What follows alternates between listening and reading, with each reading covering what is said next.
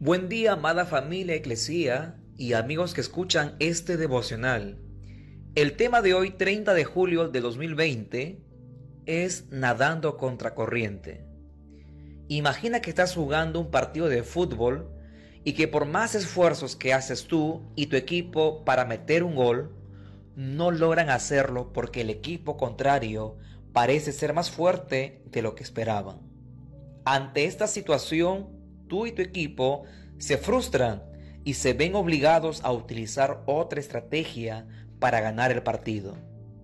Algo similar sucede en la vida cristiana. Muchas veces nos encontramos con situaciones que nos dificulta el disfrutar de las promesas de Dios por los constantes obstáculos que nos encontramos para obtenerlas. Por lo que tenemos que saber a qué nos estamos enfrentando. Efesios 6:12, porque nuestra lucha no es contra seres humanos, sino contra poderes, contra autoridades, contra potestades que dominan este mundo de tinieblas, contra fuerzas espirituales malignas en las regiones celestiales. Cuando Jesús vino a la tierra, estableció un reino, un reino que no se ve, pero que es mucho más poderoso que cualquier otro reino sobre la tierra. Para entender este reino como cristianos, debemos reconocer la existencia real de un mundo espiritual que va más allá de lo que podemos ver. Hay un cielo y un infierno. Hay espíritus, ángeles y la existencia de un enemigo, el diablo. No luchamos contra seres humanos, pero reconocemos que la fuente de todo lo maligno es el diablo y que contra él es nuestra guerra.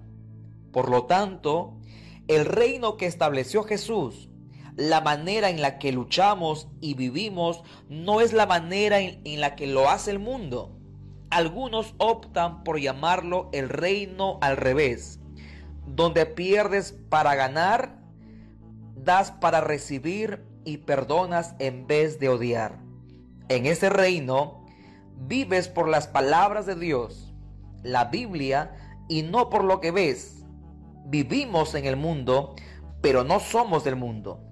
Nuestro propósito mientras estemos aquí en la tierra es el de cumplir el propósito celestial, traer los valores del reino y esa realidad a la tierra a través de vivir vidas bajo el reinado de Jesús y en el poder del Espíritu Santo.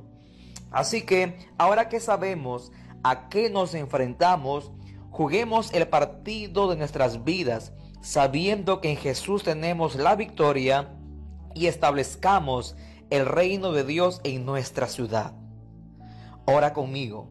Señor, te agradecemos por la visión de un nuevo reino para esta tierra. Queremos que a través de nuestras acciones se siga estableciendo tu reino en cada rincón de esta ciudad. En el nombre de Jesús. Amén. Bendiciones.